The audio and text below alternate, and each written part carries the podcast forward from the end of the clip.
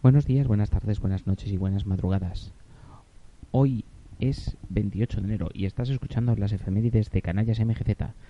Y tal día como hoy, pero del año 1986, el transportador espacial Challenger se desintegraba 73 segundos después de su lanzamiento, provocando la muerte de los siete miembros de la tripulación que iban a bordo. El cohete, la nave, se desintegró sobre el Océano Atlántico frente a la costa del estado de Florida a las 11 y 38 hora local. Ha sido calificado como el accidente más grave en la conquista del espacio, aunque bueno, esto puede ser discutible visto lo que le pasó posteriormente al Columbia. Pero hasta el momento fue uno de los mazazos más grandes que se ha llevado la exploración espacial.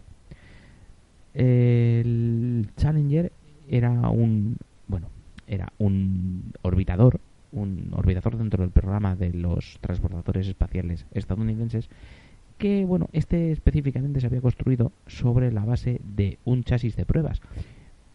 En principio, este chasis nos iba a usar para construir un, un orbitador, porque la idea era utilizar el modelo que habían usado de pruebas, el eh, Enterprise, para cogerlo y adaptarlo para que pudiera haber pues, humanos dentro y lanzarlo al espacio.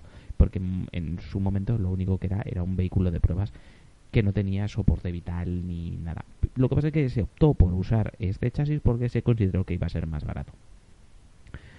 Eh, y realizó nueve misiones de forma completa y de forma eh, exitosa y fue en la décima cuando se desintegró. La desintegración del vehículo comenzó después de que una junta en su cohete del acelerador sólido, eh, es decir, si os sabéis un poquito los transportadores, veréis que es el avión, por decirlo así, el transportador, y detrás tiene un cohete muy grande, un depósito de combustible muy grande de color naranja normalmente y a los lados dos cohetes más pequeños. Bueno, pues uno de estos falló durante el despegue. El fallo de la junta tórica, que se llamaba, causó la apertura de una brecha permitiendo que un gas caliente presurizado del interior del motor del cohete saliera al exterior y contactara con la estructura adyacente de conexión y el tanque externo de combustible. Y esto provocó la separación de la conexión posterior de este motor el fallo estructural del depósito y las fuerzas aerodinámicas que hacían, bueno, que estaban llevando al cohete pues, unas tres o cuatro veces la velocidad del sonido, destruyeron el orbitador completamente. El, el compartimento de la tripulación y otros fragmentos de la, de la nave fueron finalmente recuperados del fondo del océano después de una larga operación de búsqueda y rescate.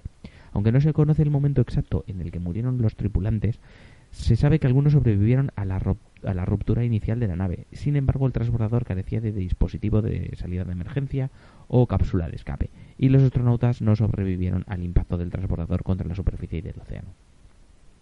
El accidente produjo la paralización completa de los vuelos durante 32 uh, meses y la formación de una comisión, la comisión Rogers, una comisión de especial nombrada por el presidente de los Estados Unidos, Ronald Reagan, y determinó que la cultura organizacional perdón, de la NASA y el sistema de toma de decisiones eh, muy rígido había contribuido sustancialmente al accidente.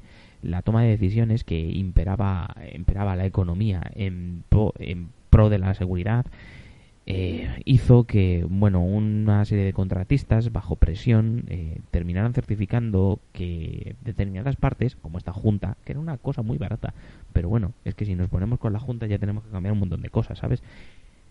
Hicieron que esto pues se fuera dando el ok cuando realmente algunos ingenieros ya habían dicho que los cambios de temperatura que había durante el lanzamiento hacían que estas juntas no fueran las más adecuadas, etcétera, etcétera. Aproximadamente uh, el 17% de los estadounidenses fue testigo del lanzamiento en vivo, debido a que dentro de la tripulación estaba Krista McCauley, que era la primera maestra que iba a volar en el espacio, y todos sus alumnos vieron cómo estallaba por los aires. Tela. El accidente ha sido utilizado como caso de estudio en muchas discusiones sobre ética y seguridad en ingeniería. Y hasta aquí llegamos en este episodio triste de la exploración espacial, pero hasta cierto punto necesario, ya que después de esto se multiplicaron por mil los las comprobaciones de seguridad en los vuelos de la NASA, aunque visto lo visto, Luego llegamos al Columbia y nos relajamos otra vez.